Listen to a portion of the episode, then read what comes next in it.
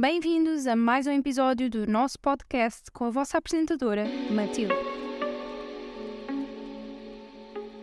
No último episódio dei algumas pistas de como seria este episódio e disse para guardarem bem em mente o provérbio farinha do mesmo saco. Recorri a ele para dar o exemplo de que estamos todos no mesmo barco. Mas hoje vou usar esse provérbio noutra perspectiva.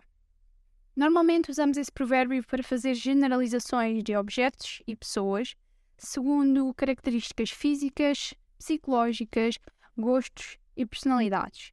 Mas algumas pessoas vão mais além e utilizam as generalizações para caracterizar e definir pessoas. E aí deixa de existir a linha tenue que havia entre o coletivo e o indivíduo.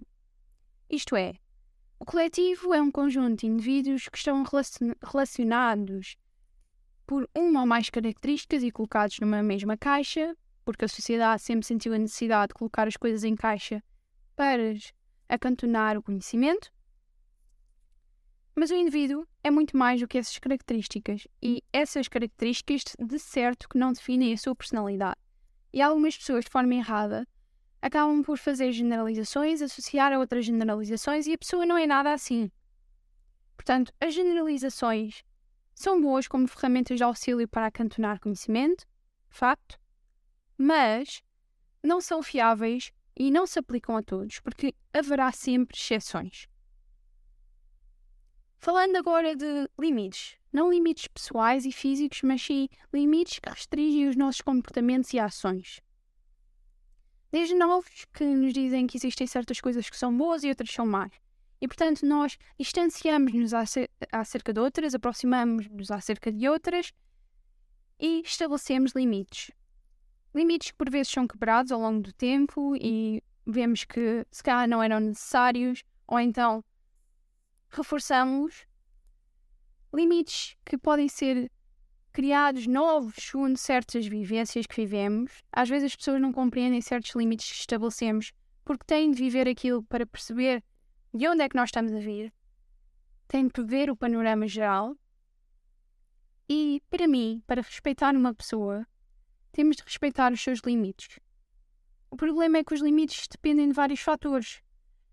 Eu, se acordar com os pés fora da cama, de facto não vou ter muita vontade de falar acerca de certos assuntos e vou restringir os meus limites. E isso traz-nos a diferença entre pessoas reservadas e extrovertidas. Não diria que é regra que as pessoas extrovertidas têm menos limites, até podem ter mais limites, mas em relação ao assunto de falar, têm um raio uh, mais vasto. Mas eu diria que para respeitarmos os limites dos outros, como eles dependem de vários fatores, devemos pensar como é que seria que as outras pessoas iriam respeitar os nossos.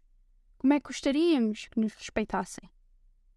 E isso é falível, mas de facto auxilia-nos a respeitar e a lidar com as pessoas no dia a dia. Por fim, para além disso, temos de ter em conta toda a informação que nos é dada naquele instante, no momento em que agimos o ambiente, as pessoas com que estávamos, a forma como nos sentíamos. Quantas vezes é que pensámos? Dizem sempre para pensarmos duas vezes antes de agirmos, mas às vezes não nos é possível, ou porque as emoções levam mais nós, ou então porque não tivemos tempo para fazer. Mas de facto temos de analisar todos os dados, por muito que eles sejam. E se o fizermos, certo que vamos agir da melhor forma possível e vamos ter a consciência limpa. Acerca deste episódio, acho que já disse tudo o que tinha a dizer. Espero que superado as vossas expectativas acerca do que tinha prometido. Próximo episódio. Palavra-chave seria dilemas. Vou falar sobre decisões difíceis que temos de tomar no nosso cotidiano e dar um pouco de continuidade ao que abordámos neste episódio. Espero que tenham gostado. Vemo-nos por aí.